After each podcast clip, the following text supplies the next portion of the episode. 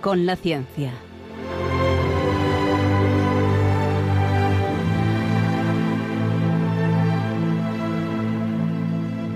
Dirigido por Javier Ángel Ramírez.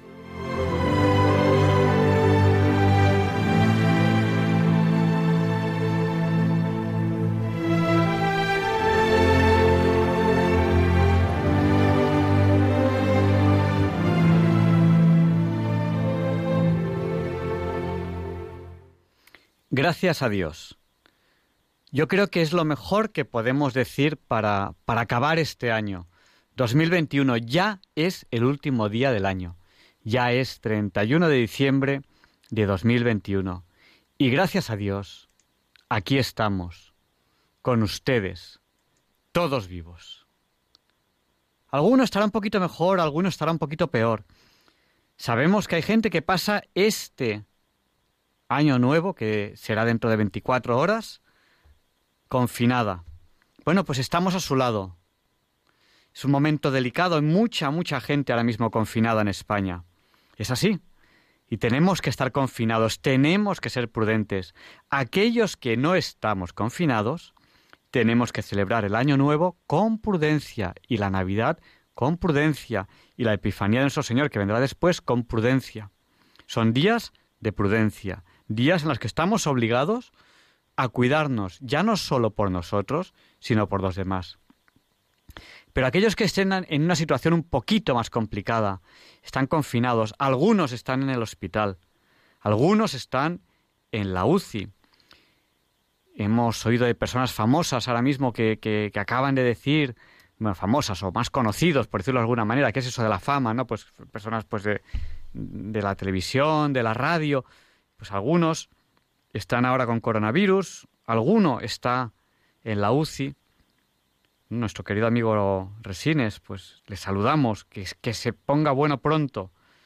Que, son personas, muchos de ellos, que, que aunque no les conozcamos muchos, pensamos que son muy buena gente, muy, buena, muy buenas personas. Y evidentemente les deseamos lo mejor a todos. Si usted está en una situación difícil, ya sea por el coronavirus o por lo que sea, pues hay que dar gracias a Dios. Gracias a Dios de que hemos llegado vivos al final del año 2021. Y no solo tenemos que llegar vivos, tenemos que llegar vivos y tenemos que llegar alegres, con esperanza.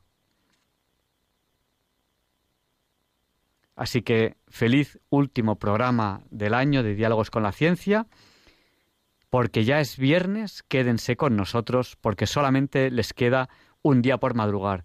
Y mañana, mañana será un día muy tranquilo. ¿Se voy a dormir poco esta noche? No, el que va a dormir poco voy a ser yo. Que llego a casa a las tres y pico y me tengo que levantar a las cuatro y pico porque llevo a mi sobrino al aeropuerto. Yo sé que voy a dormir poco, pero no pasa nada. Un día es un día, que no pasa nada. Así que quédense con nosotros porque no van a encontrar un programa más variado en el dial. Les vamos a intentar entretener. Hoy, Leonardo Daimiel Pérez de Madrid nos va a leer un texto del Papa Francisco. Eh, vamos a tener la sección de efemérides. Y ahora mismo, dentro de nada, vamos a hablar con un vulcanólogo. ¿Y de qué vamos a hablar? Pues evidentemente, vamos a hablar de volcanes. Dice, pero si ya nadie habla de volcanes, por eso, por eso diálogos con la ciencia, que estaba esperando a que ya nadie hablase de volcanes, para hablar nosotros de verdad de volcanes, para hablar nosotros de verdad de qué es un volcán, qué es lo que ocurre, qué le pasa a la Tierra, por qué aparecen volcanes. Así que aquí, en Diálogos con la Ciencia, vamos a intentar hacer un programa de volcanes que sea lo mejor que podamos darles desde el punto de vista de la ciencia, la tecnología, el arte y la actualidad. Ustedes nos están escuchando pues a través de la frecuencia modulada o la televisión digital terrestre o desde cualquier lugar del mundo a través de Internet. Piensen en esta opción si, si, están fuera de España y no pillan la frecuencia modulada la televisión digital terrestre. Y además en Internet, en el podcast, tienen el histórico de muchísimos programas de, Radio María.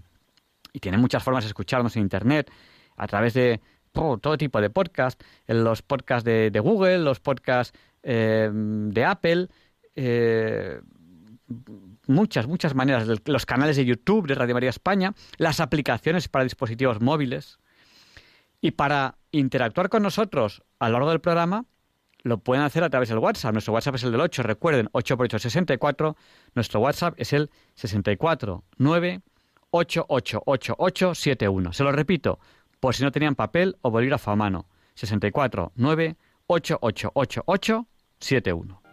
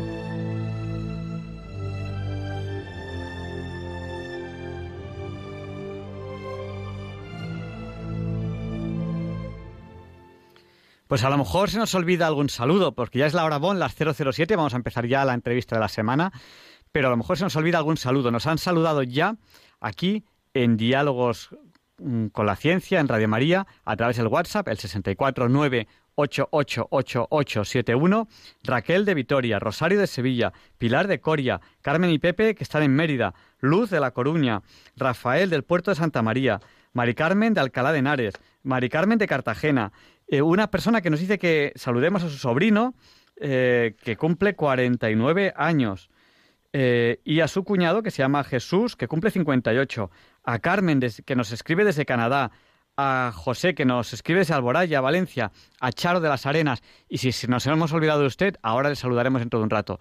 Sin demorarnos ya más, allá vamos a esta interesante entrevista de la semana sobre volcanes que creo que les va a encantar. Intentaremos ser lo más técnicos posibles y entender lo mejor posible qué pasa con los volcanes, qué pasa con la Tierra, qué está ocurriendo con la geología.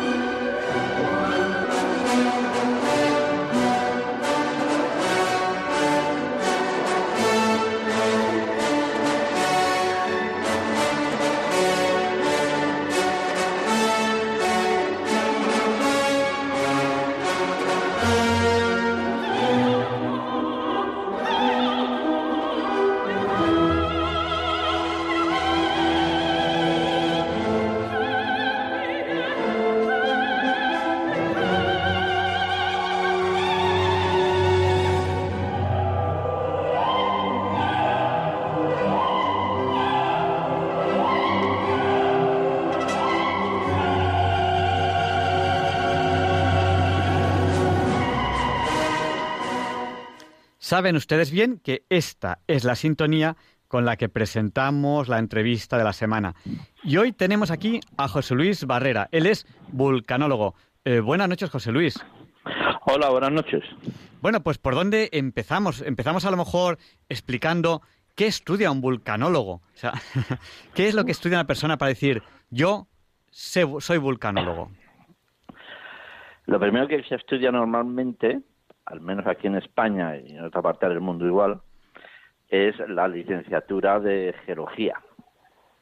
Y con esa licenciatura uno va accediendo después a cursos ya más específicos que son de, vulcanología. Pues José Luis Barrera, vulcanólogo. Eh, te dijimos entrevistarte cuando empezó el volcán de La Palma, pero decíamos, bueno, vamos a esperar a que todo el mundo hable del volcán, a que ya se cansen de hablar del volcán, y luego venimos nosotros a tratarlo desde el punto de vista más técnico que podamos.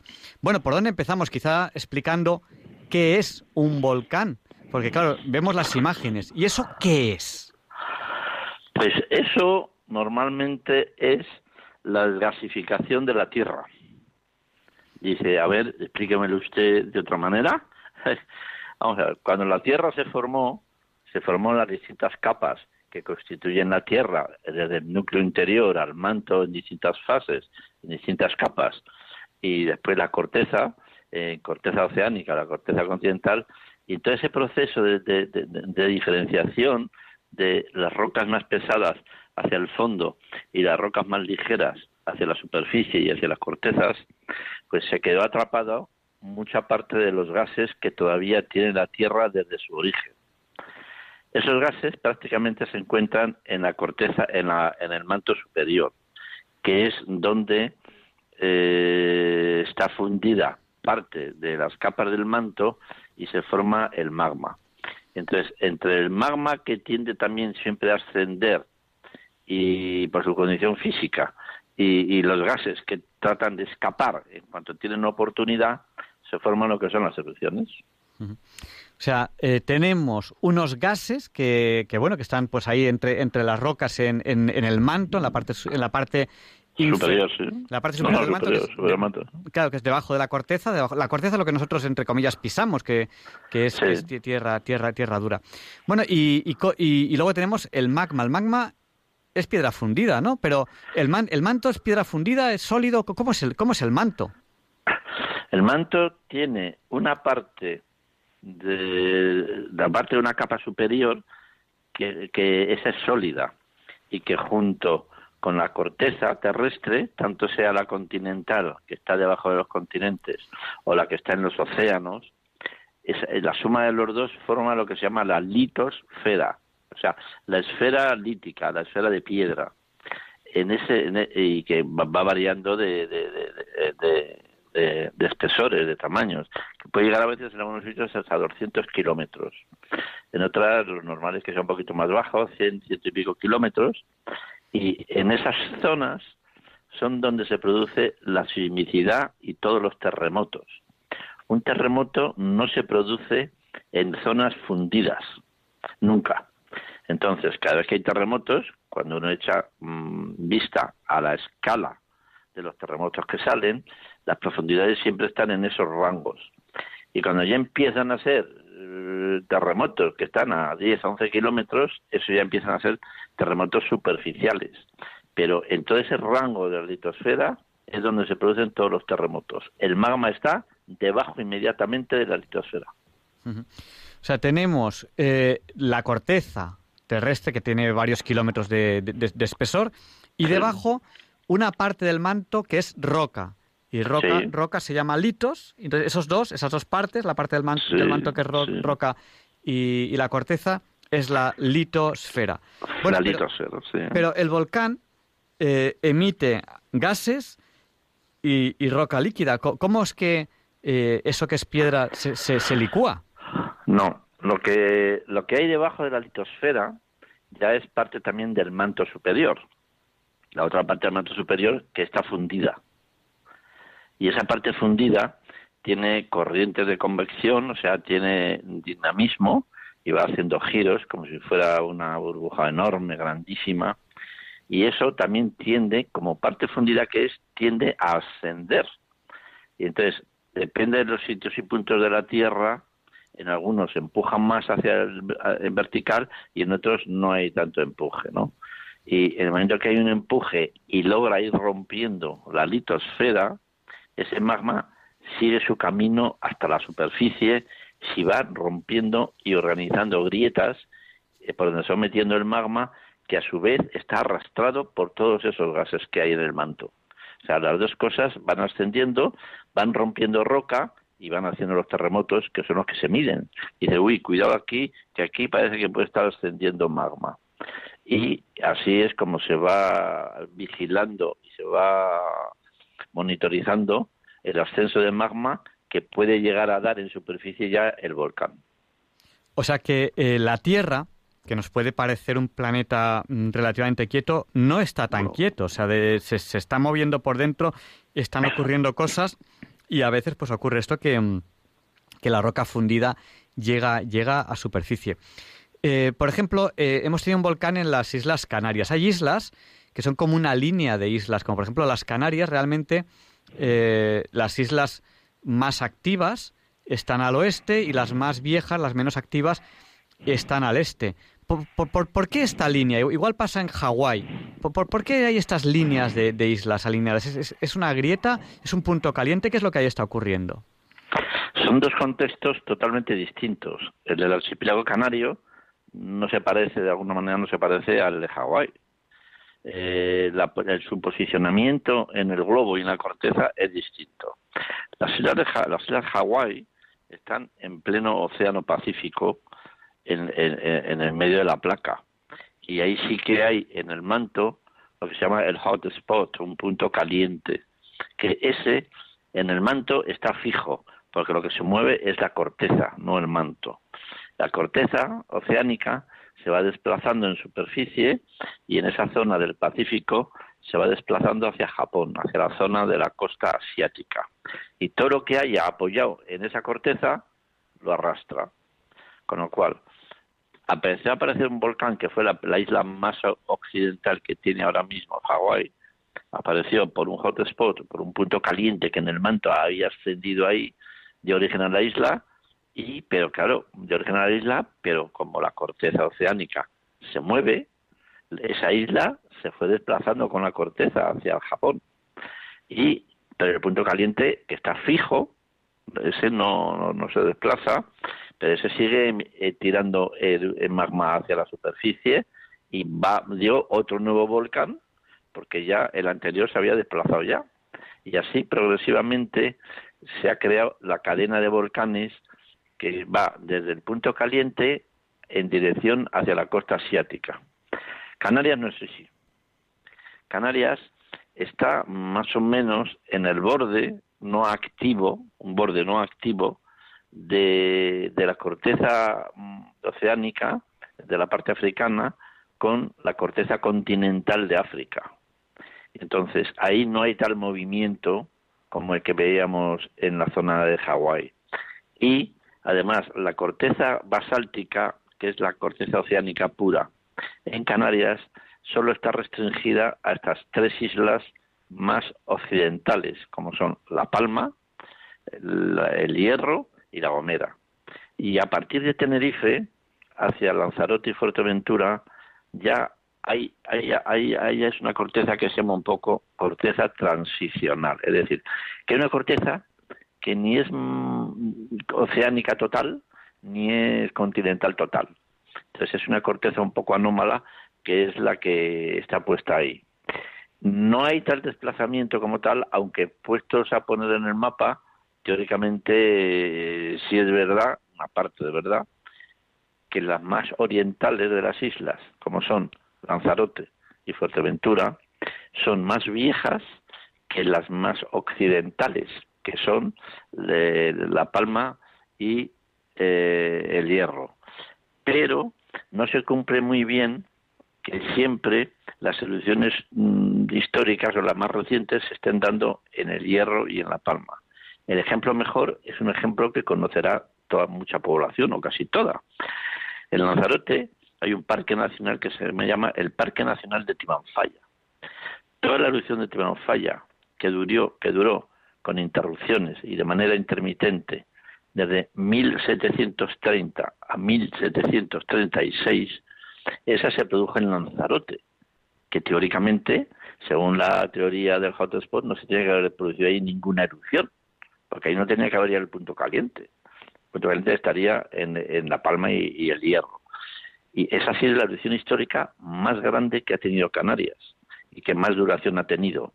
Y aparte de eso, también hay otro tipo de rocas que para la gente que conozca, por ejemplo, eh, la calera de las cañadas en la zona del Teide, pues toda la pared de las cañadas, básicamente, y parte de las laderas de las cañadas que caen, que caen hacia el mar en el sur de la isla, todo eso son rocas que no son tan densas ni tan pesadas como son las de los basaltos tradicionales y que son los que más abundan en Hawái. Entonces, esas rocas que se llaman rocas sálicas, fonolitas, traquitas y riolitas, en Gran Canaria se pasa exactamente igual, pues ese tipo de rocas no se dan en Hawái tampoco. O sea, hay, ahí hay varias anomalías de dimensiones importantes que no explican bien el origen de las Canarias con la teoría del hotspot. Estamos en Diálogos con la Ciencia, en Radio María, estamos entrevistando a Jesús Luis Barrera, él es vulcanólogo, y bueno, nos acaba de contar que, las Islas eh, Canarias no, no, corresponden a, lo que sería la teoría vulcanológica del hotspot, del punto caliente, que sería una especie como de corriente que viene de, de una parte inferior de la Tierra, con, con roca más caliente, fundida y tal, que sí corresponde a ese modelo Hawái que, yo cuando he preguntado los he comparado y resulta que no, que me he equivocado, que no es así, porque no eh, las Canarias no corresponden a, a, ese, a ese modelo.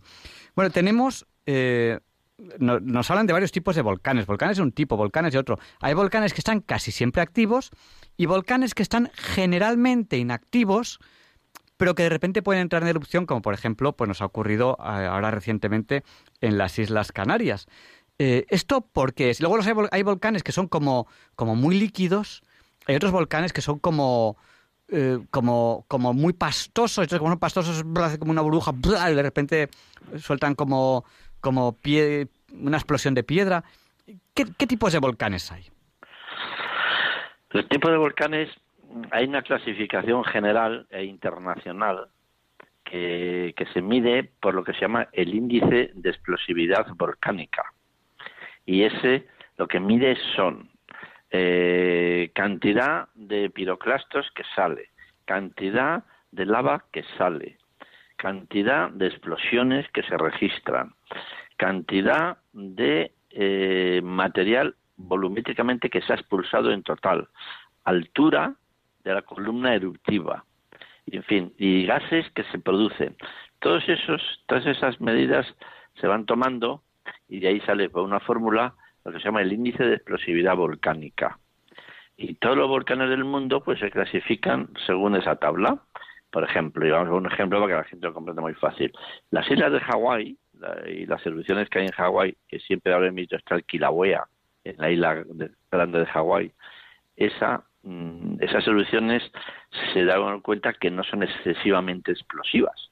Prácticamente casi todos salen como fuentes de lava ríos de lava que corren bastante porque son bastante poco viscosos, entonces corren ladera abajo, llevándose la carreterita los pueblos y los campos.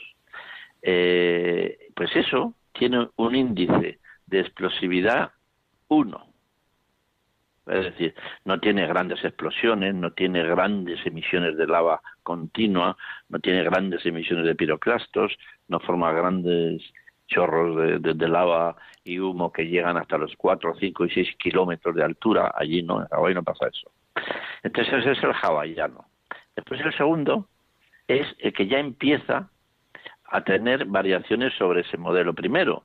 Y entonces ya empieza a tener más explosiones, ya la lava empieza a correr, eh, no son volcanes excesivamente grandes, eh, y tienen más o menos equivalente la cantidad de lava y piroclastos, suele ser más muy parecida. La altura de la columna de eruptiva pues puede ser como mucho, a lo mejor hasta 2, 3 kilómetros, pero no mucho más. Y esos son los que se llaman estrombolianos, que son los que se han producido en La Palma. No solo este que se ha producido ahora, sino todos los anteriores que tiene La Palma, enteros, en toda la cumbre vieja, en toda la cumbre vieja y el anterior volcán que entró en erupción el Tenedía en 1971. Entonces son de tipo estromboliano, según esa misma escala, ¿no? Entonces, la erupción que ha habido ahora mismo es prácticamente estromboliano, con algunas pequeñas fases de un poco más explosivo y con una emisión de, gases y de piroclastos muy alta, que pasaría a ser un poco en plan vulcaniano, que sería el que tuviera el índice 3 en la escala. Entonces, según el dominio geológico de la Tierra, eh, están distribuidos también ese tipo más o menos de volcanes. Ejemplo, en el límite de las placas, las placas tectónicas, en que está compuesta toda la corteza terrestre, los límites de las placas y sobre todo en el Pacífico entero, todo el borde pacífico entero, ese es, son, eh, hay varias placas, la placa pacífica y toda la placa de continentales que rodean al Pacífico. Esa es muy activo, son muy activas. Y eh, las erupciones volcánicas son relativamente grandes, pasando a indicadores de 5 y de 6, de 7, como el índice de explosividad volcánica, ¿no? Entonces eso no se parece en nada los volcanes que aparecen allí, por ejemplo, pues todo lo que es Japón, los volcanes de Japón, los volcanes también de Indonesia, que coge parte de lo que es la placa también indica, pero que se conecta con la Pacífica, todos los volcanes que están en los Andes, todos los Andes del sur de Chile hasta, hasta Colombia, y después hay una parte ahí que se queda solamente sísmicamente activa, pero no volcánica, como es la corrida de las cascadas de Estados Unidos, pero ya en el, desde el estado de Oregón y el estado de Washington enlazan con los volcanes de las cascadas de, Canadá, de las montañas rocosas. Es decir, todo eso y, después todo, todo lo que es dando la vuelta por Alaska. Todas las islas aleutianas y ahí ya entras en el mar de Bering y conectas con la zona de Siberia y con la zona de Japón. Todos esos volcanes son súper, súper explosivos. Y de hecho, en esos sitios se han dado las, las erupciones más potentes que se han registrado en la historia. O sea, tenemos una clasificación de volcanes según la, explosividad. Bueno, hemos tenido suerte porque, eh, según nos has contado, pues el, volcán de La Palma eh, está en el número 2, que, que, es relativamente poco explosivo. Los hay menos explosivos, pero es relativamente poco, poco explosivo. Ahí ha habido suerte. Eh, has dicho una palabra técnica que es piroclastos. A lo mejor podrías explicarnos un poco qué emiten los volcanes eh, además de lava, porque hablamos de piroclastos, hablamos de cenizas, hablamos de gases, no sé si todos los gases son iguales según o, hay según, según los gases. Un, oyente a través del WhatsApp nos preguntaba, ¿y, esa, esa energía para, para fundir la roca, que, eh, de dónde sale? O sea, ¿qué, es lo que está ocurriendo dentro, dentro de la Tierra? Bueno, son muchas preguntas, luego te, luego te haré más si quieres. pues realmente Mm, cómo se origina la fusión de las rocas en el manto superior ¿eh? no está todavía muy bien aclarado. Se hablaba de, elementos radiactivos que producirían la fusión, pero no es una cosa todavía muy bien aclarada científicamente. El caso es que está ahí y el magma está ahí en el manto superior esperando a ascender porque su, su camino eh, y su guía es salir a superficie. En cuanto coja grietas y sale ahí. Un volcán que echa por la boca, por el cráter del volcán, pues salen mm, prácticamente dos cosas. Salen lo que es el magma y eh, los gases. O sea, materiales sólidos y materiales gaseosos. El material sólido se puede dividir en dos, que es si el, si el magma es todo continuo y que forma lo que es la, lava es continua y no se rompe, forma lo que llaman las coladas de lava. Una colada que va por la ladera y va bajando y en La Palma pues llega a Todoque, destruye todo Todoque y se va al mar y forma una fajana de esas, un delta. Todo eso es una lava. Pero en el cono lo que queda es un chorro de gases enorme que arrastra el magma fragmentado en distintos tamaños que es lo que se llaman los piroclastos. O sea, clastos son fragmentos de roca ardiente, piro, de fuego. Eso, esos piroclastos, que es lo que vemos en los chorros, esos por la noche se ve muy bien cuando salen los chorros en vertical, ¿no? Entonces, el piroclasto no es nada más y nada menos que el mismo magma de la lava, solo que ha sido fragmentado por los gases. Ese piroclasto también técnicamente se divide en digamos, en dos grupos. Uno, todos los que son menores de 2 milímetros se definen como cenizas. Todos los que son entre 2 y 64 milímetros se definen como la pili, que son los más frecuentes. Los lapilios son los más frecuentes que pulsan siempre.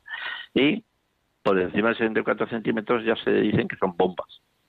¿Y que son las bombas? En el volcán de La Palma hemos tenido ocasión de ver los tres. Los tres, casi siempre son los tres. En este tipo de volcanes son los tres, ¿no?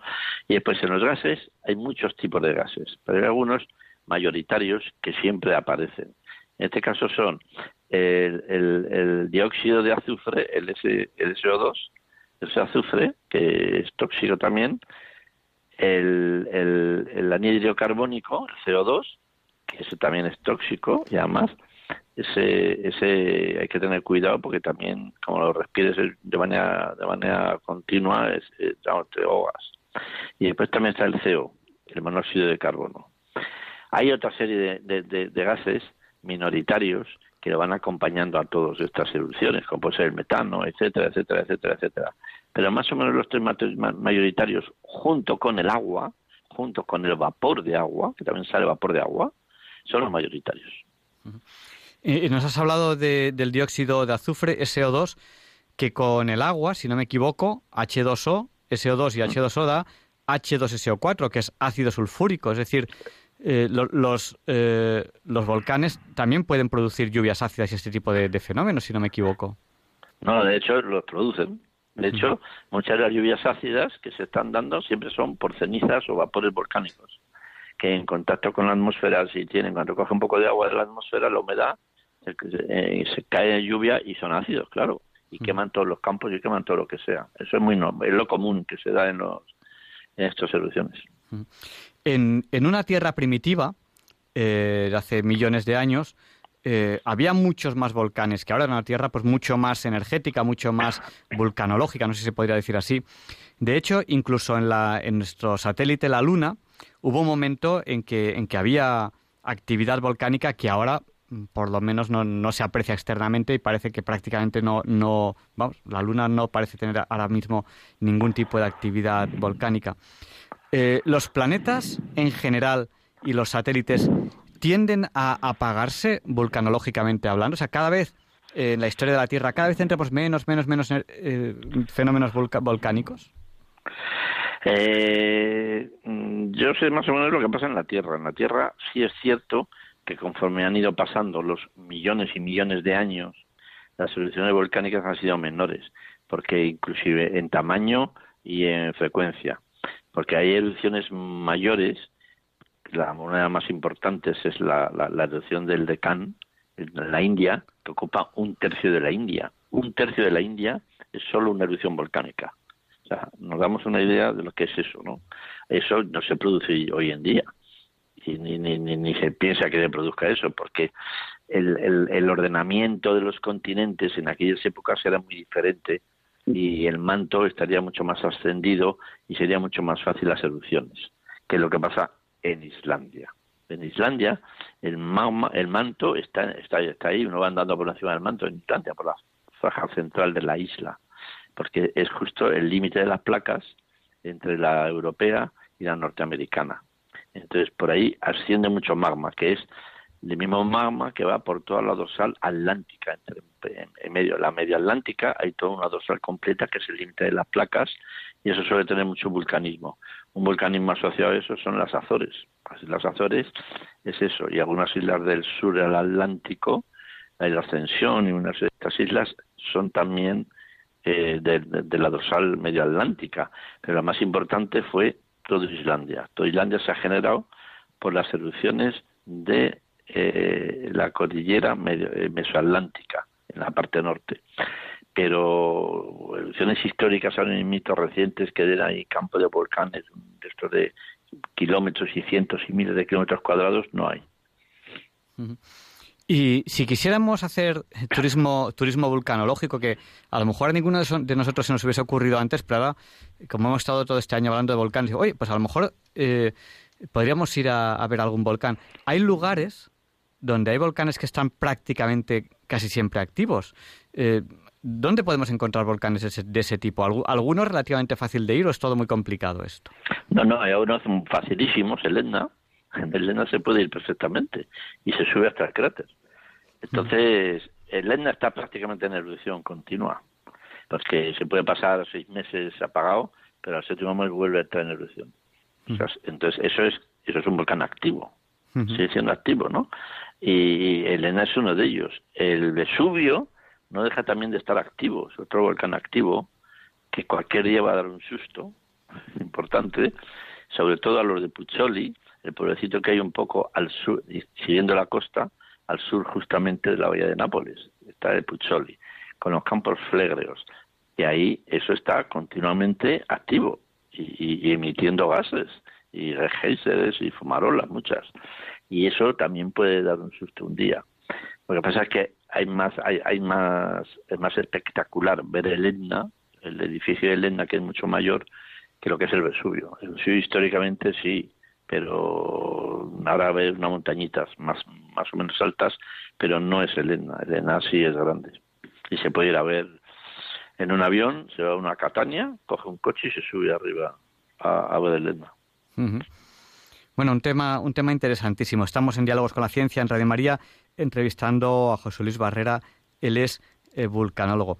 Bueno, ¿y cómo, cómo es que, te dio por dedicar tu vida a los volcanes? Dices, bueno, porque eh, eh, aquí en España sí hay volcanes, pero no es uno de los lugares más, más, más volcánicos del mundo. ¿Cómo es que te, dices, voy a dedicar mi vida? Porque uno tiene una vida solo. Dice, yo se la voy a dedicar a los volcanes. bueno, en España hay más volcanes de lo que la gente se cree. En España los volcanes más importantes son todo lo que es la cordillera, el archipiélago canario. Todo el archipiélago canario son todos volcanes. Después he oído a la entrada del programa que había un, oyente que llamaba desde Alborán. Alborán es un volcán. O sea, ese es, ese es otro, que no tiene nada con Canarias. Eh, y después volcanes están todo el sureste español, la costa del sureste español toda, hasta Murcia, más o menos, y un poquito más arriba de Murcia. ¿eh? toda esa costa, lo que es también el, la zona sur justo del Cabo Sur, eso es todo volcánico. Tiene 11 millones de años, pero es volcánico. Y toda aquella franja entera del litoral, eso era es volcánico. Están apagados, evidentemente, no hay ningún rastro de actividad de nada y se puede decir que está totalmente apagado ese vulcanismo. En el campo de Calatrava hay unos 300 puntos de emisión volcánica ¿eh? en la provincia de Ciudad Real, en, la parte media sur de Ciudad Real, lo que es la comarca de Campo de Calatrava, donde está, pues, donde está la ciudad, de, el pueblo de Almagro, que es muy bonito, está Granátula, donde está Aldea del Rey, donde está, todos esos están entre medio de volcanes, todos esos. Y esos están, tienen una edad más o menos entre unos 8 millones de años y hay pocas adaptaciones ahí hechas, pero y la adaptación más moderna que se ha adaptado hasta ahora ha sido de 1,5 millones de años. Yo, que he visto también todos los volcanes y he hecho los informes para su protección ambiental, pues eh, creo que hay erupciones más recientes y no históricas, pero sí subhistóricas. ¿eh? Ahí puede haber, puede haber erupciones que puedan tener a lo mejor 2.000 años o menos. Claro, eso ya es otro tema. ¿eh? eh, pero no se ha seguido investigando ahí, no hay que yo sepa, no hay, no, hay proyectos de investigación ahí ahora mismo, ¿no? Y esas son las zonas volcánicas aquí en España. Yo, cuando entré, cuando terminé mi carrera, me gustaba la petrología ígnea, que es el estudio de las rocas ígneas, como son los granitos, como son las rocas volcánicas, los basaltos, ese tipo de rocas, o sea, no las calizas, ni las sales, ni las arcillas, eso no. La petrología ígnea. Y entonces, al entrar en el departamento de metrología ígnea en la Complutense de Madrid, ese departamento tenía varios proyectos de investigación en las Canarias. Y yo ya me enganché a uno de ellos y ahí entró ya mi afición hacia los volcanes que ha seguido hasta ahora mismo. O sea, llevo pues casi 50 años enganchado a los volcanes. Bueno, bueno, un 50 años, media vida, media vida enganchado a, los volcanes. Sí, sí. Yo creo que, puede llegar el momento en el que podemos abrir el micrófono a los oyentes por si, alguien quiere llamar, quiere hacer alguna pregunta, quiere hacer algún comentario, quiere hacernos alguna sugerencia, lo que quieran. Pues apunten, cojan papel, cojan bolígrafo. Si desean participar ahora, ahora, tiene que ser ahora, en, el, en directo en el programa, tienen que llamarnos al 91 005 94 19. Se lo repetimos, por si no tenían a mano papel o bolígrafo o lápiz, para participar ahora en directo en el programa, tienen que llamarnos al 91 005 94 19. Nos han saludado también en el WhatsApp, que les he dicho que les saludaría después porque han saludado un poquito más tarde que el saludo general que he hecho, Alfonso de San Sebastián, Nules de Castellón, Juan Antonio de Vilafranca de los Barros y Almudena de, Madrid. Y mientras recibimos estas primeras llamadas, aquí en el 91 005 94 19, le vamos a pedir a José Luis Barrera que nos haga un resumen de lo que hemos hablado y luego a lo mejor una reflexión sobre, sobre el último volcán del que tanto hemos hablado en este 2021 aquí en España. Bueno, tenemos ya una primera llamada. Yo creo que casi vamos a dejar el resumen para no hacer esperar a nuestro oyente y, vamos a dar paso a esta primera llamada que tenemos. Eh, buenas noches, ¿con quién hablamos? Hola, buenas noches. oye, eh, dígame, que es que, perdón, le tenía, le, tenía silenciado. Buenas noches. Buenas noches. Díganos, ¿con quién hablamos? Pues con una gallega de Orense. Era para preguntarle, las zonas sísmicas de, por ejemplo, Galicia es una zona sísmica de España. Sí, sí, tiene sismicidad, sí, sí, tiene, sí. No es la más importante, pero tiene sismicidad. Y precisamente por esa zona de Orense... ¿Es volcánico Galicia, no? No, no, son todos granitos, aquello y roca metamórfica, ah, no, no. Allí volcanismo no hay ninguno. Ah. Y, pero hay una zona sísmica que usted a lo mejor habrá oído o habrá sentido, algunos de los amigos o familiares que tenga usted, que es el triángulo ese de Triacastela, Sarria, y, por ahí hay muchos temblores, me parece. Ahí hay mucha, ahí hay muchas, muchos terremotos, porque hay una falla muy importante, pero siempre está moviéndose, pero a veces se han dado terremotos ahí de 5,1, ¿eh? de magnitud 5,1, no a, no a mucha profundidad, y eso la población lo ha sentido, y se ha sentido en Lugo, y se ha sentido en Orense, y se ha sentido en Sarria y todas otras partes. Algunos años pues se ha sentido, sí. No, no, y pues cualquier día, ¿eh? Una, una pregunta muy rápida. Usted que nos llama desde Galicia, ¿le suena la, la Virgen de Lord? ¿De Lord? No. Vaya, es que es una, es una imagen de una virgen que, que, haciendo mi padre geología por la zona por ahí por Galicia, llevó de Barcelona a, a un valle, a un valle que es el Valle de Lord, y, sigue ahí la imagen de la Virgen y tiene bastante, bastante devoción. Bueno, pues, pues, pues nada, muchas gracias por llamar. Gracias a ustedes por sus programas y por Radio María. Vive Radio María. Un abrazo. Adiós. Gracias. Vamos a, dar paso, que nos ha llamado también al 910059419, a Pablo. Buenas noches, Pablo. Díganos, el micrófono es suyo. Bueno, bueno. ¿Cómo está allí la, cosa en Canarias? Eh, ¿qué, qué, qué, qué quieres preguntarnos? Cuéntanos. Los terremotos y eso. Vale, pues te respondemos a través de las ondas. Muchas gracias, Pablo. Un, abrazo. Gracias a ti. Los terremotos en Canarias eh, no se dan en todo el archipiélago por igual. Básicamente donde están centrados los terremotos son en la isla de La Palma, en el tercio sur de la isla de La Palma, donde se ha producido la erupción, que las erupciones se anuncian por sus terremotos. Entonces, cuando usted siente muchos terremotos y un enjambre, tenga cuidado que puede haber una erupción como la ha habido. Se dan también en, en la zona sur del Hierro, en la zona sur del Hierro, que cuando se dio el enjambre en el año 11, pues también se produjo la erupción de submarina, que ya fue submarina. En la isla de Gomera prácticamente no hay terremotos ni hay erupciones recientes. No, es la única isla que parece que no tiene nada de eso. En Tenerife hay una zona anómala de, enjambres sísmicos que se dan, para quien conoce Tenerife, que se dan en la zona de Pico Viejo, donde se produjo la erupción de las narices del Teide, que se llamó, ¿eh? Eh, y, también en la zona urbana más o menos de Vilaflor. O sea, debajo de Vilaflor hay una anomalía sísmica de alguna manera casi permanente, permanente, que cualquier día puede dar un susto, porque no está excesivamente profunda, y dar un susto porque al lado del pueblo de Vilaflor hay una serie de volcanes más o menos recientes, no históricos, entonces que dieron la, erupción de todas las lavas porque cayeron por la ladera hasta la zona donde está el, aeropuerto, el, aeropuerto Reina Sofía, toda esa costa. Todo eso salió de un conjuntito de cráteres que se ven muy bien en el campo, que están prácticamente a las afueras de Vilaflor.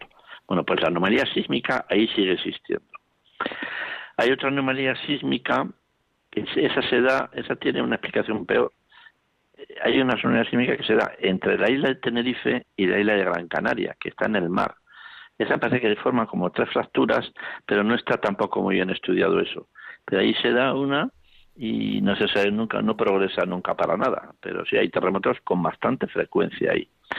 Y ya cuando uno se va hacia eh, Oriente, hacia África, en la isla de Gran Canaria prácticamente no hay zonas sísmicas de interés, hay muy poca sismicidad, y en la zona de Fuerteventura y de Lanzarote pues también hay muy poca sismicidad que no son de momento como preocupantes ni se forman lo que son los enjambres que se producen a lo mejor 200 al día 300 al día como ha pasado ahora en La Palma no eso no se produce en esas islas esa es la sismicidad allí pues eh, hemos perdido una llamada de, de, de Mari de Cartagena Vamos a dar paso a Isabel, que nos llama desde Madrid, luego a Nimari, luego a Antonio y luego a María del Carmen. Tenemos ahora mismo bastantes ya llamadas. Así que eh, adelante, Isabel, díganos, el micrófono es suyo. Gracias. Bueno, buenas noches. Mire, yo es que tengo curiosidad eh, por saber el, volcán Stromboli en Italia y otro que dicen que es bastante peligroso, que es el campo Flegrei. yo he leído que, que es un volcán de los más peligrosos que hay en Italia. Y enhorabuena por este programa. Nada más, gracias. Bueno, empezamos con Stromboli. Sí, Stromboli es una de las islas eh, del archipiélago de las Eolias. Ese también se puede ir a visitar. Tiene más riesgo, pero se puede ir a visitar porque el Stromboli prácticamente está en erupción casi permanente, ¿no? Eh, hay que subir, para verlo así en colorines, hay que subir de madrugada hasta arriba y si tienes suerte y no te pilla la erupción, pues bueno, puedes ver alguno un poquito de fuego y algunas mm, pequeñas emisiones a veces de lava que se producen, ¿no? Pero ese, eh, ese que da nombre al tipo de erupción estromboliana. Viene precisamente de cómo se comporta la isla de Stromboli con el volcán central que tiene, cómo se comporta. Entonces, si uno quiere ver la típica erupción estromboliana, que se suba al, al Stromboli. ¿eh? se va en barco hasta Stromboli y ahí ya asciende por la ladera para arriba. Eh, los campos Felegre es lo que yo he dicho anteriormente, que era donde está Puzzoli, el pueblo de Puzzoli, que está justo siguiendo el litoral de Italia, cuando uno va por delante de, pasa por delante de, del Vesubio, ¿eh? donde estaba Pompeya, y, ahora está ya el Nápoles ya está extendido hasta el mar, pasas por esa costa en dirección hacia el norte de Italia y enseguida a la salida de lo que se podría decir ya el municipio de, Nápoles, pues te encuentras con los campos flegreos, esos que, que, que he citado yo antes. Esos están continuamente en erupción y en ocasiones se ha visto que el mar, vamos, la costa ha ascendido, ha ascendido un metro, cuatro metros, tres metros y como la peligrosidad sísmica allí es tan grande y el pueblo era tan pequeñito para evacuarlo en caso de una crisis sísmica, las autoridades decidieron no evacuar. Y entonces construyeron otro pueblo por encima de ese, más al interior, y entonces ahora los que vivían en Pucholi tienen dos casas, una de, como digo yo, la de verano, que es la que está abajo, y otra la de invierno. ¿Que hay terremotos? Se subirán a la de arriba, que estará preparada sísmicamente y para poderse evacuar. Pero los de abajo no los, no los quieren ya evacuar, si se produce algo. Pues vamos a dar paso a, a, María, del, a María, del, Carmen, eh, después daremos paso a Nimari y a Antonio. Uy, acabamos de perder a, María del Carmen, nos, nos acaba de colgar sin, sin, querer. Bueno, pues damos paso a Nimari. Buenas noches, díganos, el micrófono es suyo. Eh, sí, buenas noches. Bueno, ante todo, muchísimas gracias por la excelente programación de Radio María una emisora única, y por el interesante tema eh, muy de actualidad en este momento. Le estoy llamando desde Tenerife. Mi pregunta es, ¿considera usted eh, que el Teide puede ser en algún momento, pues a pesar de ya haber tenido su, su eh, digamos, fenómeno volcanológico, lo que sea, pudiera en algún momento sacar otra vez eh, sus garras, por decirlo así. Eso es todo. Muchísimas gracias. Bueno, pues sí, sí. O sea, el Teide es un volcán que no está dormido. Está activo, sigue siendo un volcán activo. Solo tiene que ver las fumarolas que tiene ahí arriba y es activo. Y si usted estudia detalladamente la morfología que tiene toda la montaña del Teide, ahí no hay un solo volcán. Ahí, ahí ha habido ya otros volcanes anteriores que se han debido destruir, sería como un Teide 1 que está medio destruido entero y sobre la caldera que se formaría salió el Teide que se conoce actualmente. Pero hay restos de un Teide anterior. Y todo eso, todo eso dentro de las cañadas. Que las cañadas se formaron hace 150.000 años más o menos, la caldera de las cañadas. O sea, estamos hablando desde el punto de vista de tiempos, pues un tiempo relativamente joven, un tiempo geológico relativamente joven. No estamos hablando de millones de años, ¿eh? de 150.000 años. Y el Teide, la última erupción que tuvo, que mm, se discute si llegó a ser histórica, si no llegó a ser histórica, algunas adaptaciones que se han hecho en las, coladas negras que, que, tira el Teide ahí al final, eh, parece que ha salido una edad de unos 800 años. 800 años es ayer, ayer mismo. Entonces, mm, sí está la posibilidad de que el Teide pueda entrar en erupción otra vez. Eh, de hecho, ha habido a veces, ha habido algunos años, hace en el 2004 en verdad que fue un enjambre sísmico justo debajo del Teide. O sea que está, está activo cualquier momento sí puede dar un susto y, como decía alguien, sacar las garras.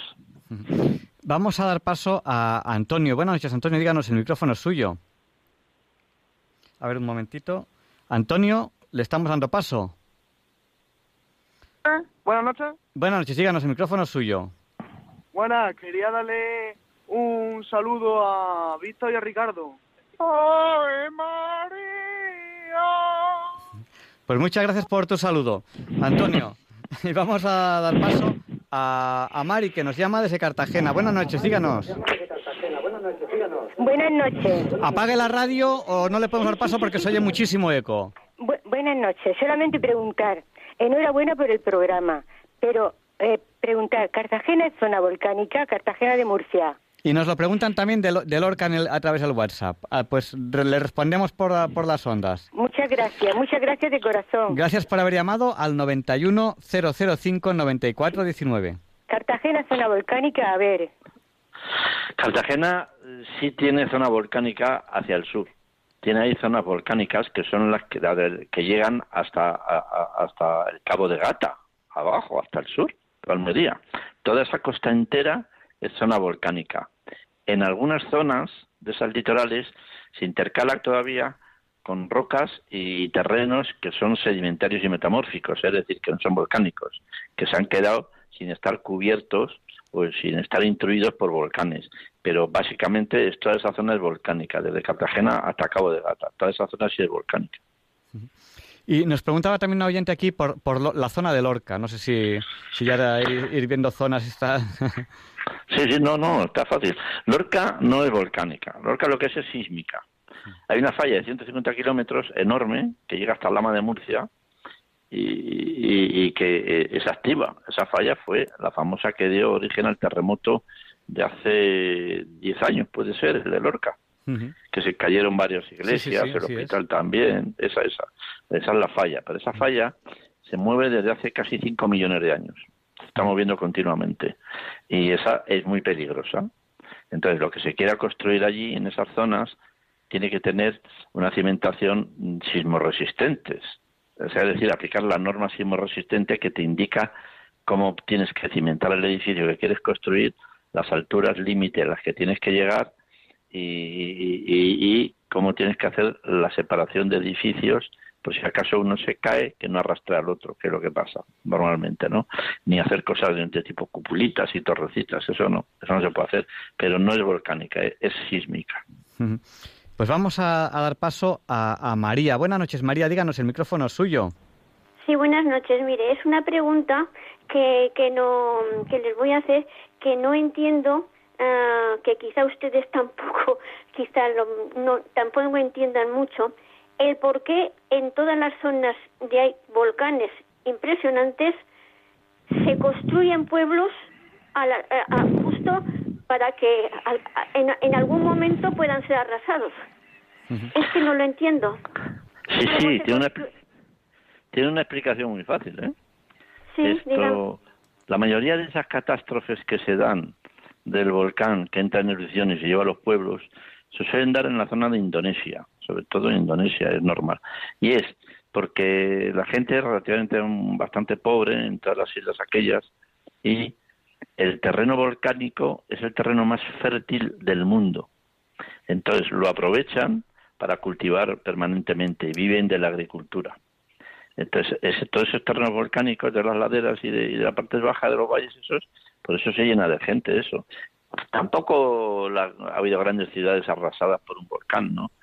Solo en, eh, solo pasó una vez en Catania. Catania, el, el, el, Etna, en el siglo XVII se llevó la mitad de Catania, de la Catania de aquella época, se la llevó la mitad entera. Una, una colada salió del Teide, desde, desde Etna, bajó y se llevó la media Catania.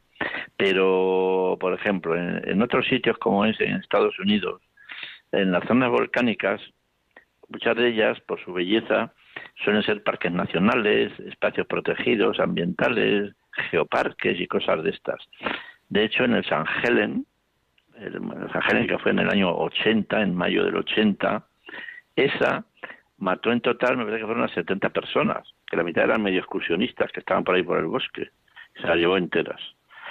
Pero hay otro, hay, hay, hay una montaña que está un poco encima del este, que es el monte Reiner, el, el Reiner, que también es un volcán muy peligroso, que ese sí corre el riesgo, por ejemplo, la ciudad de Portland, que está en la costa, de ser arrasada por ese volcán. En ese caso no es porque la gente se ha puesto allí porque es bueno para cultivar, no, porque en Portland hay varias industrias aeronáuticas muy importantes, pero esos casos se dan poco. Pues en la parte entera de, Alaska, pues ahí casi no hay pueblos al lado de los volcanes. Entonces, como el volcán anuncia, las erupciones están anunciadas, en muchos de los pueblos la gente se salva huyendo, corriendo.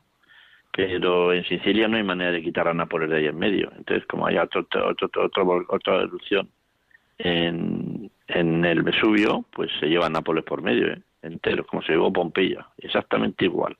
Y, eso, y los campos flegres igual. Entonces esos no se van de ahí, esos se quedan ahí, pero porque parece que eh, juegan con el riesgo, decir, bueno, no, no va a pasar nada, no va a pasar nada, da tiempo a evacuar. Sí, sí, yo no lo tengo claro, pero bueno. y después hay otros sitios por ahí del mundo que, bueno, en Japón, en Japón hay varios volcanes también activos muy peligrosos que tienen ciertos tienen ciudades relativamente cerca y que si la explosión es muy muy muy muy grande se pueden pueden ser afectados de manera importante, sí. Bueno, pues yo, yo creo que ya queda un minuto y medio para que sea la, la una. Te, habíamos prometido una entrevista corta y te hemos engañado, hemos hecho una entrevista un poco larga. ha habido muchas llamadas, cosa que- que es muy de agradecer. Y, y bueno, quizás sí que sí que podrías eh, intentar hacernos un resumen, pues porque a lo mejor no todo el mundo ha escuchado la entrevista completa y sería bueno hacer un poco un resumen de, de lo que hemos hablado. Estamos aquí en Diálogos con la Ciencia, en Radio María.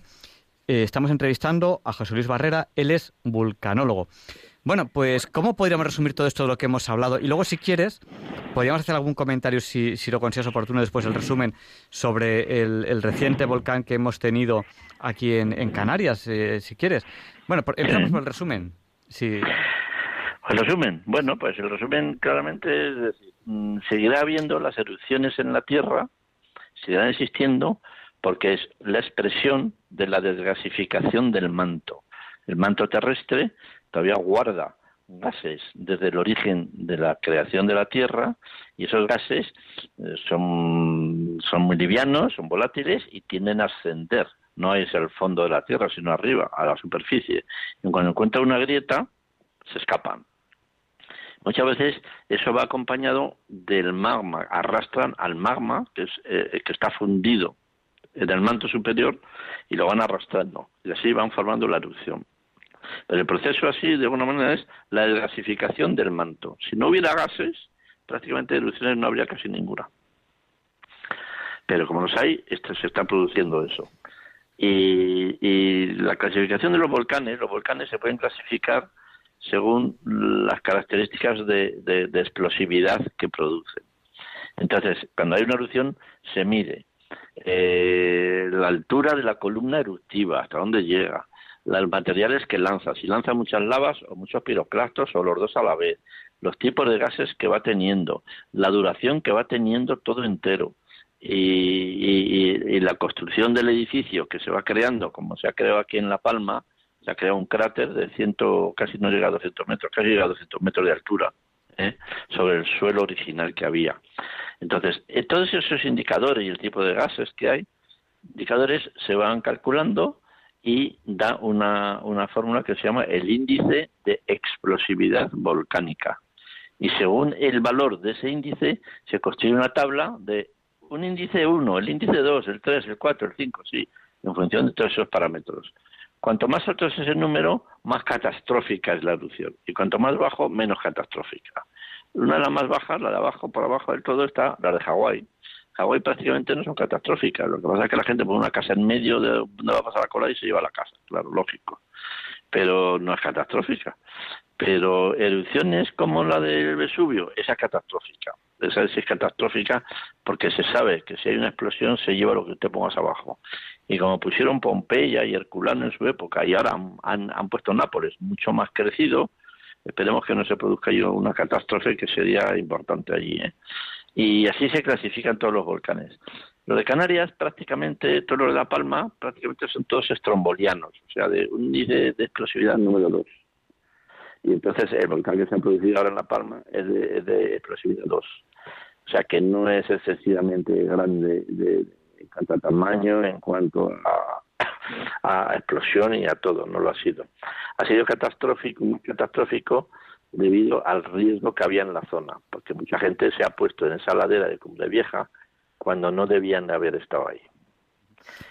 Y eh, aparte de este resumen, ¿algún comentario que quieras hacernos sobre la, reciente erupción de La Palma? Yo recuerdo que empezamos a hablar de hacer esta entrevista cuando, cuando estábamos en mitad de, la erupción de La Palma y dijimos, bueno, ¿cuándo hacemos la entrevista? dije, mira, casi mejor hacerla cuando las cosas estén más tranquilas, porque ahora mismo todo el mundo está hablando de volcanes. Digo, pues eso, eh, quizá cuando ya haya pasado un poco eh, desde el punto de vista periodístico eh, el tema de los volcanes en España, pues quizá puede ser el momento en que entre diálogos con la ciencia, hablar un poco desde el punto de vista más científico. ¿Algún comentario sobre, sobre esta reciente erupción en La Palma? Sí, yo, a mí el titular más importante es decir cómo se va a planificar ahora toda esa parte de la isla de La Palma, la mitad sur, porque el riesgo sigue existiendo. Bueno, la peligrosidad sigue existiendo toda Cumbre Vieja, que son 25 kilómetros de norte a sur, ahí la peligrosidad sigue existiendo. Y, si usted construye ahí carreteritas y pueblecitos y organizaciones, aumenta lo que se llama el riesgo, tremendamente el riesgo. Ahora que había muchas construcciones edificadas por esas zonas, pues ha pasado lo que ha pasado. Bueno, en cuanto hay que estar pendientes del plan de, nuevo plan de ordenación, qué es lo que va a hacer y dónde se va a dejar construir y eso va a marcar la conducta posterior de lo que pase con un volcán ahí, que volverá a salir otro volcán en Cumbre Vieja. Pues muchísimas gracias por habernos dedicado su tiempo esta noche, última noche ya eh, del año 2021. Eh, Acabamos ya con esta, con esta interesantísima entrevista, eh, Diálogos con la Ciencia, los programas de, de 2021. Muchísimas gracias, José Luis Barrera, vulcanólogo por habernos dedicado su tiempo el día de hoy. Y buenas pues noches. Pues nada, a ustedes y que sea buen año el año que viene. Esperemos que sí. A ver si, si, si es un año que nos trae muchas cosas buenas, ¿no? Después de, de, un año de coronavirus, de volcanes y de muchos sustos, pues ahora nos toca un añazo buenísimo que tiene que ser de los mejores años de nuestra vida. A ver si Dios quiere que sea así. Gracias y buenas noches. Adiós, buenas noches. Y a continuación, Leonardo Daimiel, Pérez de Madrid, presenta la sección Pensar y Sentir. Disfruten de esta preciosa voz. Hoy, un texto del Papa Francisco.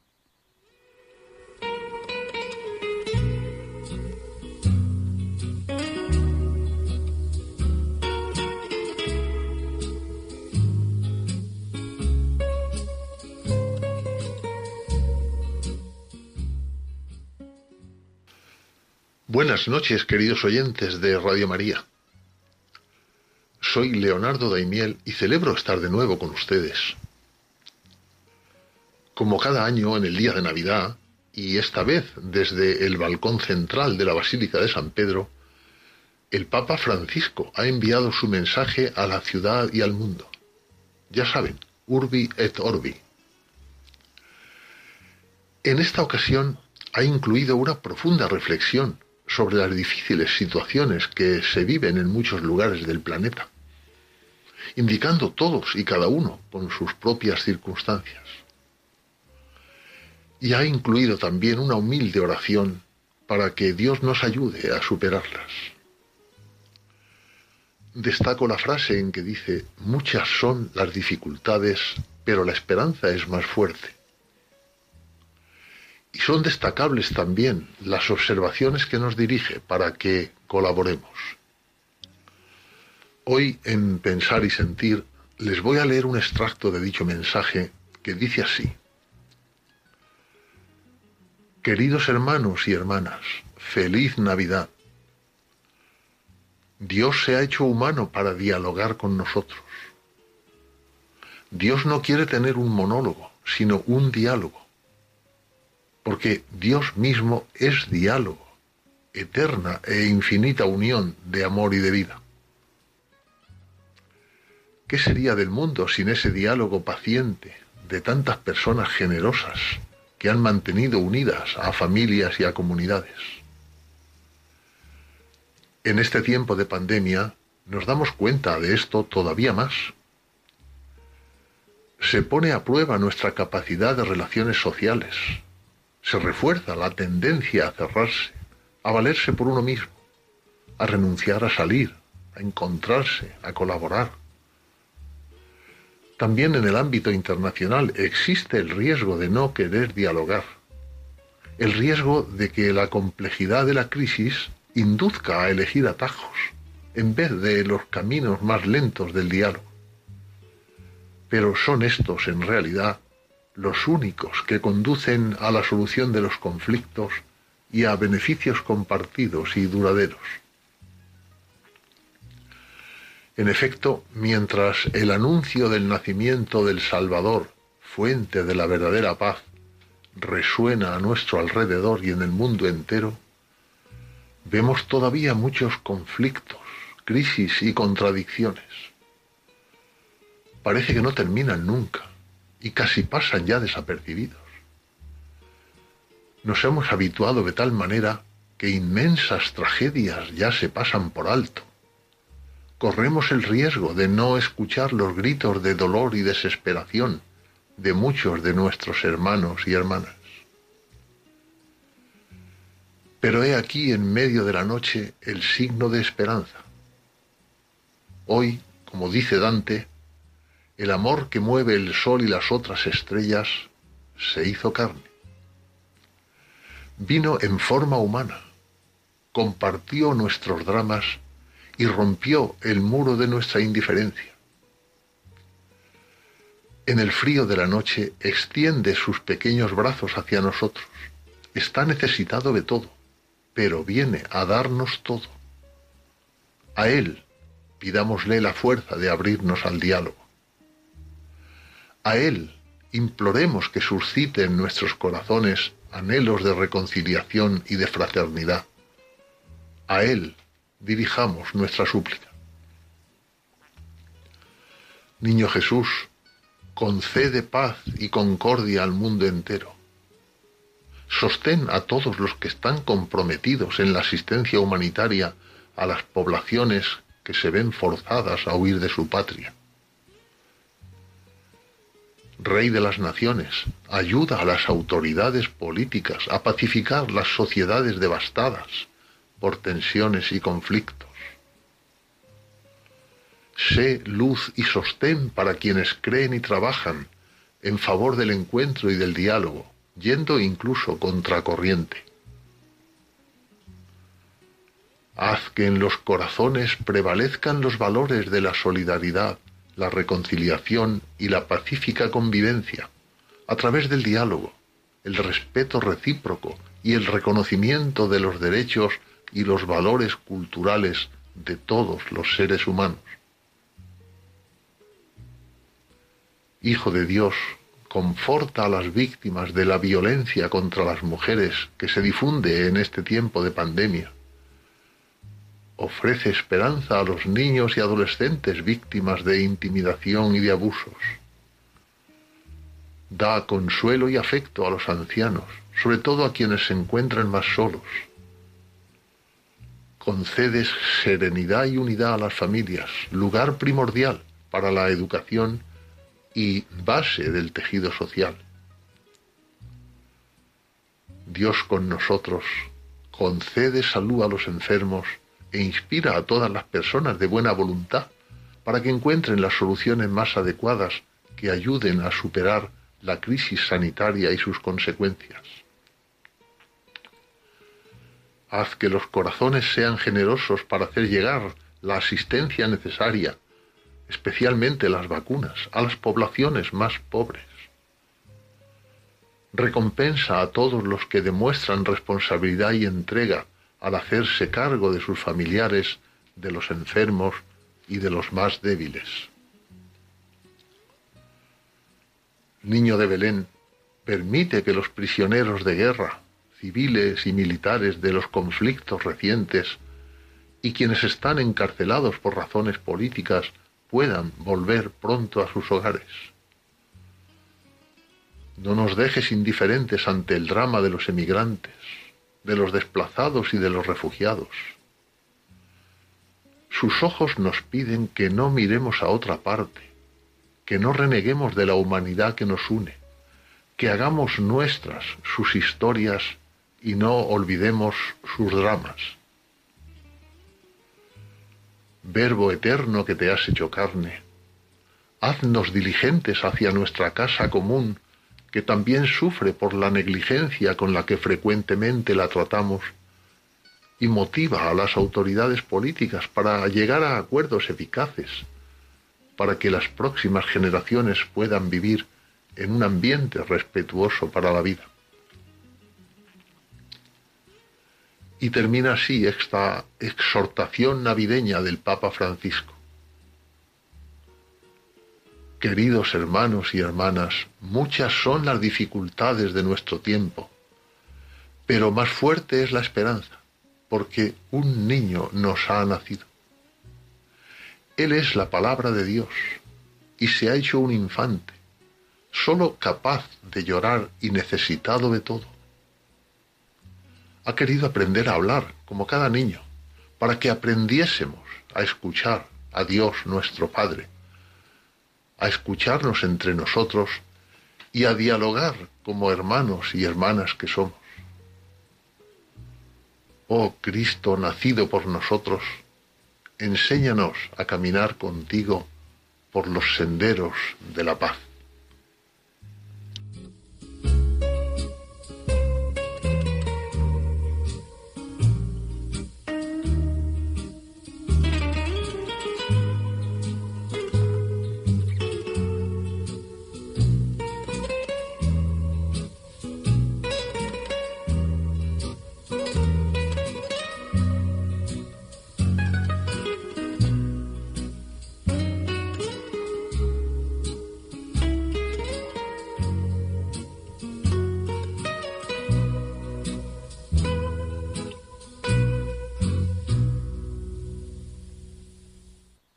Y estando en las fechas en las que estamos, pues no me iba a resistir a ponerles un villancico para que escuchemos juntos. Les anuncio que la semana que viene vamos a tener una sección muy especial sobre villancicos. La semana que viene va a ser la noche del 6 al 7, que habrán venido ya los Reyes Magos, seguro que nos han traído cosas preciosas, seguro que este año los Reyes Magos se portan muy bien con nosotros porque primero que hemos sido muy buenos, seguro que todos nosotros que escuchamos Radio María lo hemos sido. Y segundo, porque, porque ya va siendo hora de que, de que este año nos traiga cosas muy buenas, muy buenas, muy buenas. Y, y bueno, el villancico que quiero compartir con ustedes es uno de mis favoritos, es muy sencillito, es muy reciente, no es un villancico histórico, pero creo que les va a gustar.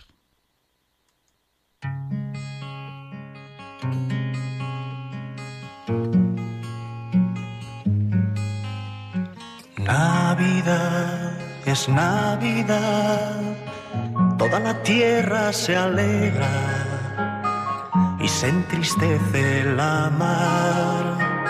Marinero, ¿a dónde vas? Deja tus redes y reza. Mira la estrella pasar, marinero, marinero. Haz en tu barca un altar, marinero,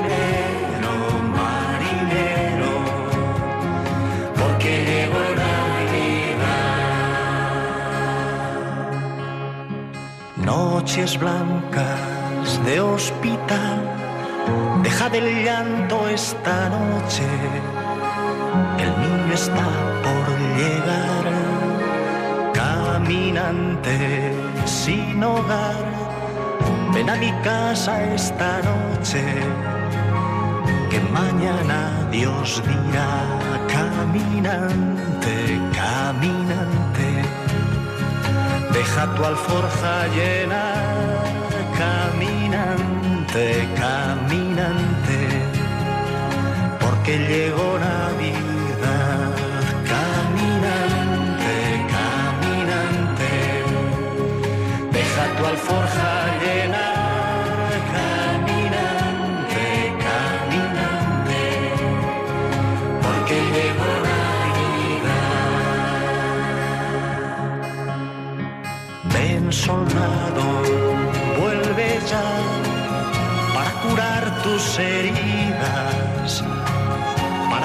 prestarte la paz.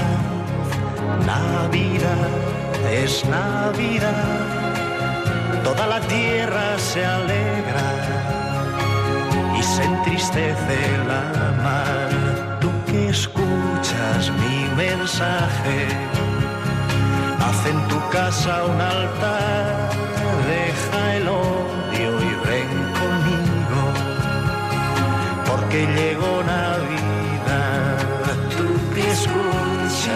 Mi mensaje, haz en tu casa un altar, deja el odio y ven conmigo, porque llegó Navidad. Y en la misa del gallo los cornos desgarran sus cuerdas. Y extasiada ante el Cristo que nace, una madre reza por el hijo que fuera de casa sentirá tristeza. Y los ojos del hijo esa noche llorarán con ella.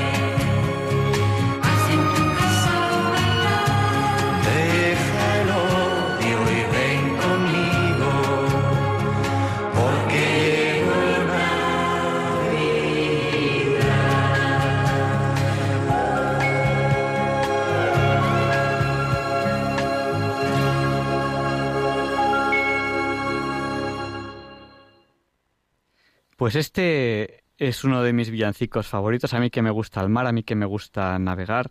Marinero, deja tus redes que llegó Navidad.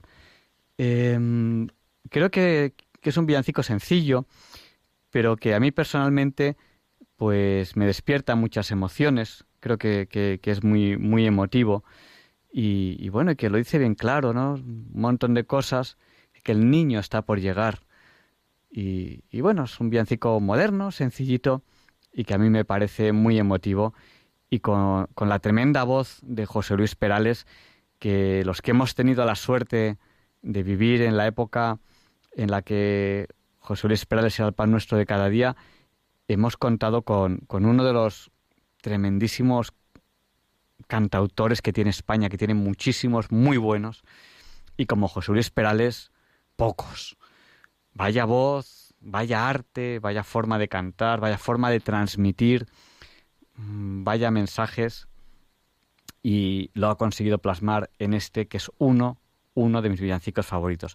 Pero el programa de la semana que viene, se lo anuncio, va a tener una sección importante sobre villancicos y creo que les va a encantar, creo que les va a gustar. Nos esforzaremos en que, en que así sea. Bueno, y este ya es el último día del año, ya estamos a punto de acabar el año 2021. Y Luis Antequera nos explica por qué hoy, 31 de diciembre, no es un día cualquiera.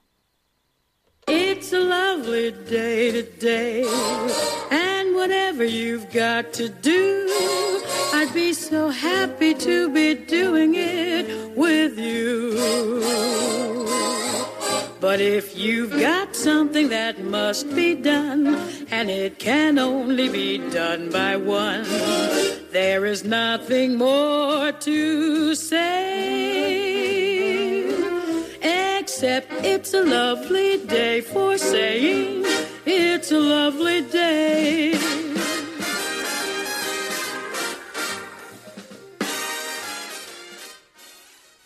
No, Javier Ángel, no directos compañeros de Diálogos con la Ciencia, no, queridísimos oyentes de Radio María. Claro que no es un día cualquiera, ningún día es un día cualquiera y este 31 de diciembre que cierra el año tampoco, porque en fecha tal, pero del año 406, una coalición de vándalos alanos y suevos cruza un helado río Rin y derrota al ejército romano formado principalmente de mercenarios francos, iniciando así la invasión de la Galia romana. La victoria será relativamente fácil por cuanto que el grueso del ejército romano que manda Estilicón se halla en Oriente luchando contra el visigodo Alarico, que al final incluso entrará en Roma en 410 y la saquea, primera vez en 800 años que un ejército extranjero entra en la ciudad eterna. Todos los tres vándalos, alanos y suevos acabarán establecidos en Hispania, los suevos en Galicia, los alanos en el Mediterráneo y en Portugal, y los vándalos en Andalucía, desde donde incluso cruzan a África. Todo ello representa el principio de la definitiva caída del imperio romano de Occidente que será definitiva en 476. El coro Ecos que dirige Almudena Albuerne le canta a la Navidad.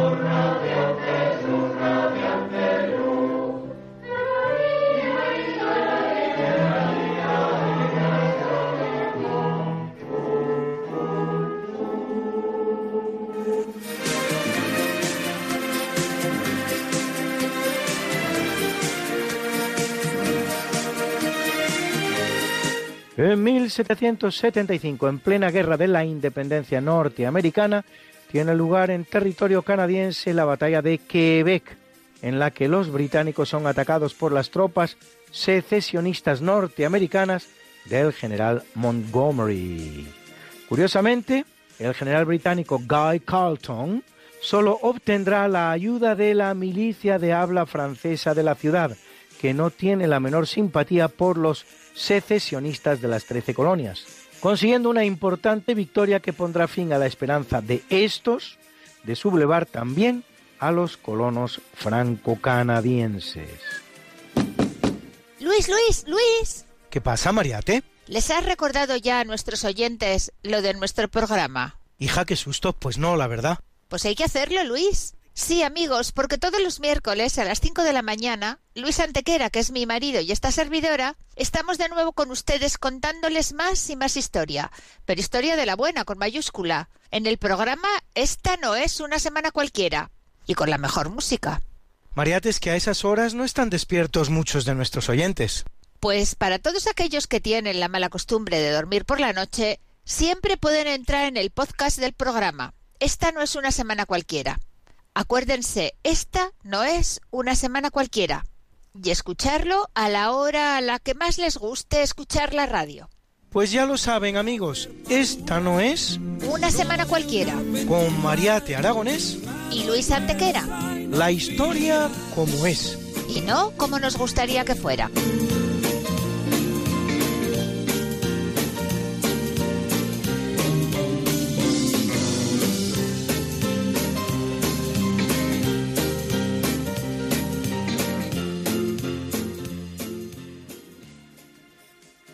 En 1939, en plena guerra mundial, se produce en Viena un concierto extraordinario de la Orquesta Filarmónica de Viena, que, dirigido por el austríaco Clemens Krauss, será el primer concierto de Año Nuevo de los celebrados en Viena. Y eso que este, a diferencia de los que le seguirán, se había celebrado en Año Viejo, es decir, el 31 de diciembre.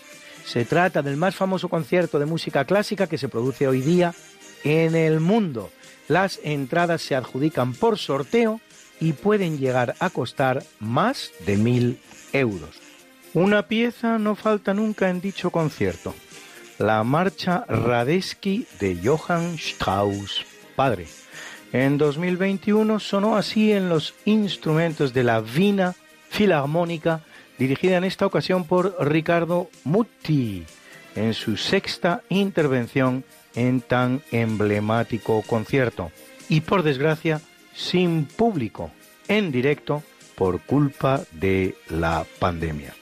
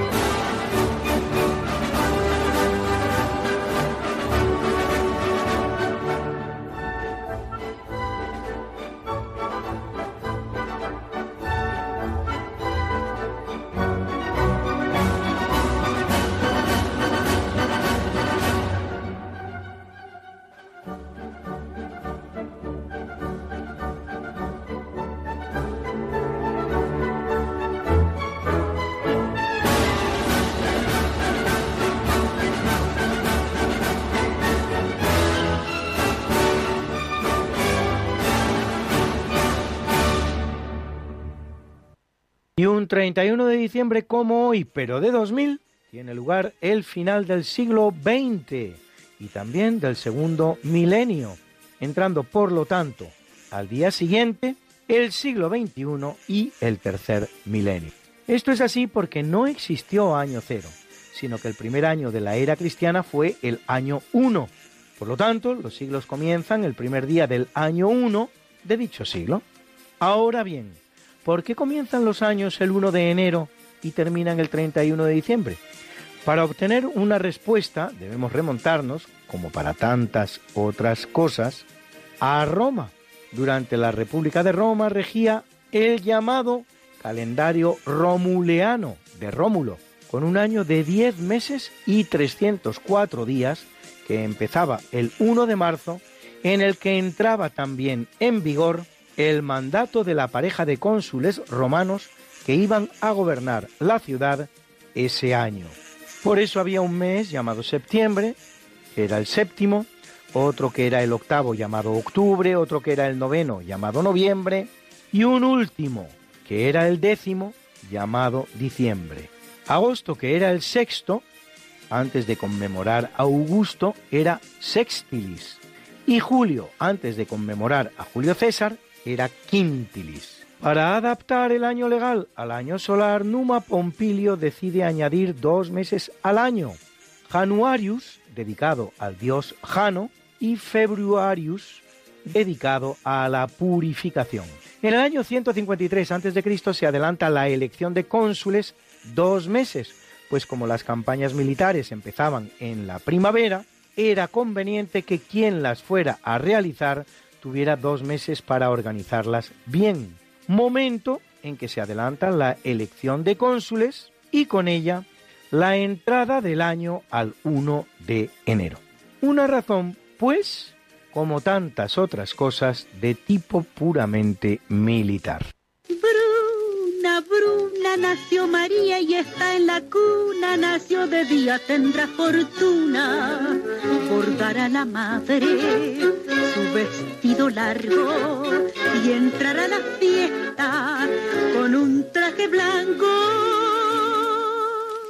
Y será la En el capítulo del natalicio en 1378 nace Alfonso de Borja, italianizado Borgia, más conocido como Calixto III, vicentésimo noveno papa de la Iglesia Católica, segundo de los tres papas españoles que la historia ha dado junto con San Damaso y con Alejandro VI, que lo es tres años hasta su muerte en 1458, elegido como solución de compromiso en la disputa entre las poderosas familias Colonna y Orsini, recordado por su nepotismo que hará posible que años después sea elegido papa también otro miembro de su familia, su sobrino Rodrigo, más conocido como Alejandro VI, también español.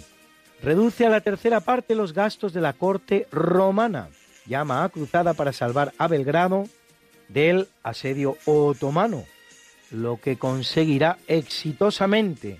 Anula el juicio que había condenado a Juana de Arco por hereje y otorga a los portugueses jurisdicción sobre las tierras que iban descubriendo en la Guinea africana. Inés O'Reilly, Tuti, Nacho e Ine nos felicitan la Navidad.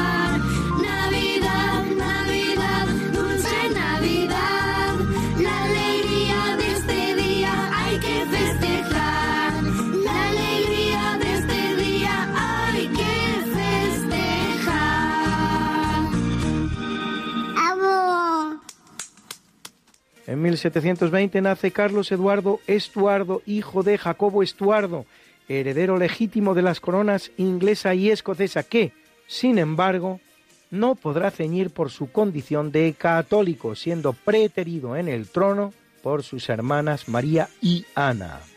Jacobo era hijo de la segunda esposa de Jacobo II, la católica italiana María de Módena, en tanto que María y Ana eran hijas de la primera esposa, la inglesa Anna Hyde.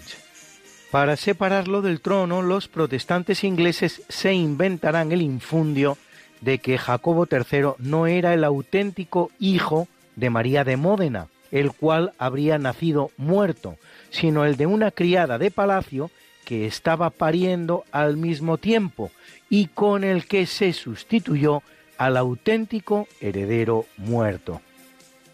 En cuanto a Carlos, su hijo, nacido en Roma, en 1745 realizará una incursión en Escocia, definitivamente derrotada un año después en la batalla de Culloden.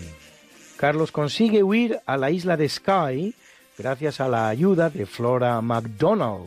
A dicho evento va dedicada la tradicional canción escocesa The Sky Boat Song, la canción de la barca de Skye, que escuchamos aquí, cantada por Ila Roberts.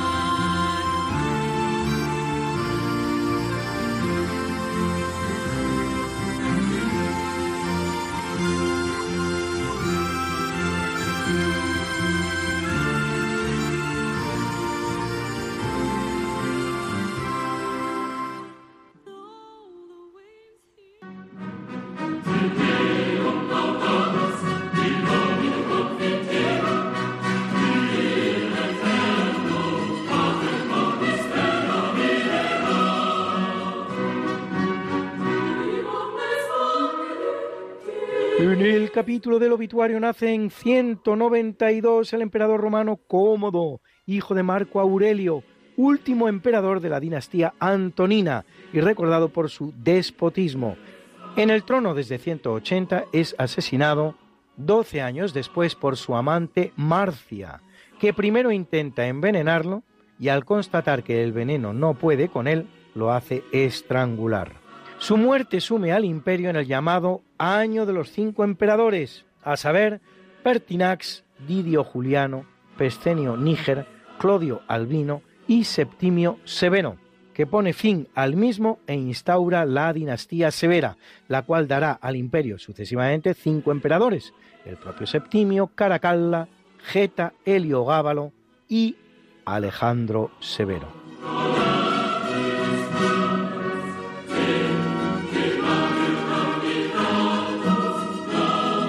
Y ahora un villancico.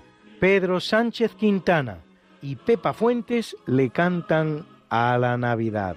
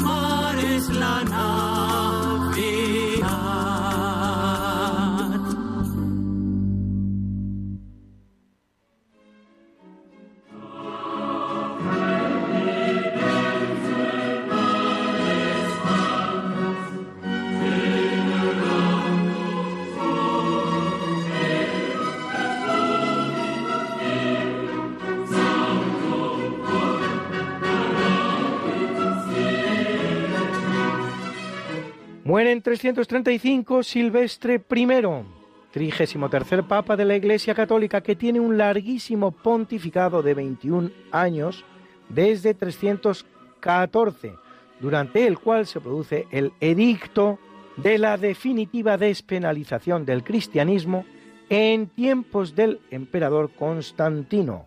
Silvestre convoca los concilios de Arles y de Nicea y sería el destinatario de la supuesta donación constantiniana, unas cesiones territoriales que el emperador Constantino habría hecho a favor de la Iglesia, que aunque recogidas en un texto apócrifo, las decretales pseudo isidorianas del siglo VIII servirán para justificar el origen de los llamados estados pontificios. Silvestre da nombre también a la última noche del año en países como Francia, Bélgica u Holanda y a muchos eventos de todo tipo celebrados en fecha tal.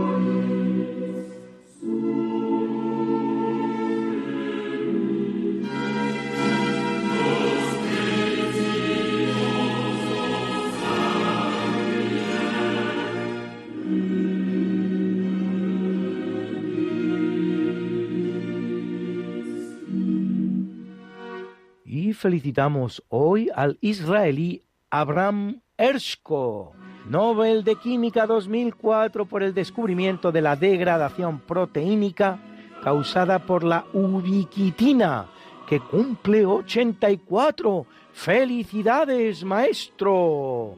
Y al actor británico Ben Kingsley, protagonista de películas como Gandhi, que le gana el Oscar, o El médico, que cumple 78. Y a la guapa actriz nicaragüense Bárbara Carrera, a la que hemos visto en títulos como La bruja de mi madre o Never Say Never Again. Nunca digas nunca jamás, que cumple 76.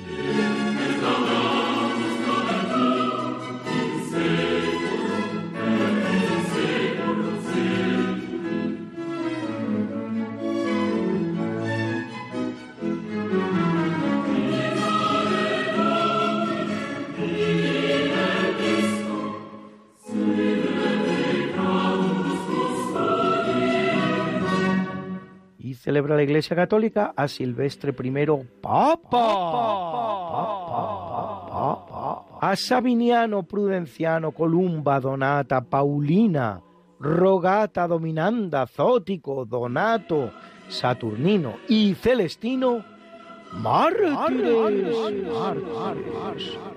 A Mario y Eustacio, obispos. Y a Erico y Pedro, abades. Abades. Abades. Es costumbre finalizar el año con un llamado Te Deum, a ti, Dios, en su traducción al español. Himno cristiano cuyo texto habrían escrito al Alimón, San Ambrosio de Milán y San Agustín de Hipona en el año 387. Tal lo quiere la tradición, si bien más parece que lo hiciera el autor del siglo IV, Aniceto de Remesiana. Todos los principales compositores de la historia le han incorporado música, el compuesto por Wolfgang Gottlieb Mozart, con 20 años de edad, su opus 141 en Do mayor, es el elegido para acompañar hoy esta sección y el que están escuchando ustedes.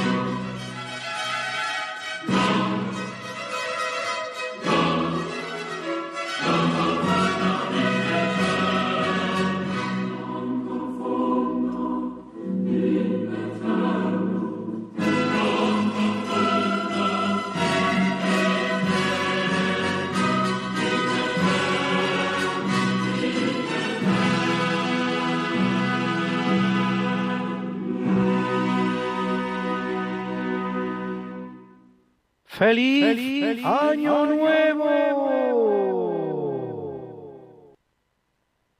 Muchísimas gracias, Luis. Y antes de terminar el programa, pues evidentemente hoy les vamos a pedir que, que recen por nosotros, que, que no, que no nos olviden en sus oraciones para que empecemos bien el año 2022. Pero queremos poner este villancico que nos ha pedido un oyente que, que terminemos el programa con él. Espero que les guste y a continuación despediremos el programa. Gracias y no nos olviden en sus oraciones.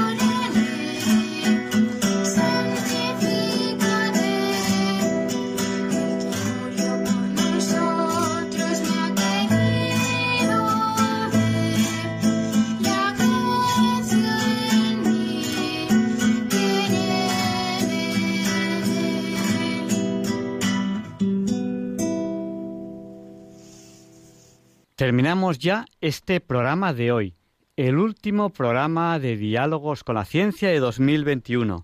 Muchísimas gracias por haber compartido con nosotros este año. Les tenemos que volver a pedir que no nos olviden en sus oraciones. Queremos pedir para todos nosotros, para todo Radio María, donde están también incluidos ustedes, los oyentes. Tenemos que pedir un año nuevo que sea como Dios nos lo quiera dar. Y le queremos pedir que sea generoso con nosotros. ¿Cómo no? Muchas gracias. Hasta la semana que viene, si Dios quiere, ya 2022. Un programa especial sobre villancicos, sobre música. Les dejamos con el Catecismo de la Iglesia Católica con Monseñor José Ignacio Munilla y le pediremos a San Juan Pablo II que interceda por nosotros para que se nos libre del mal. Gracias, hasta la semana que viene, no nos olviden en sus oraciones.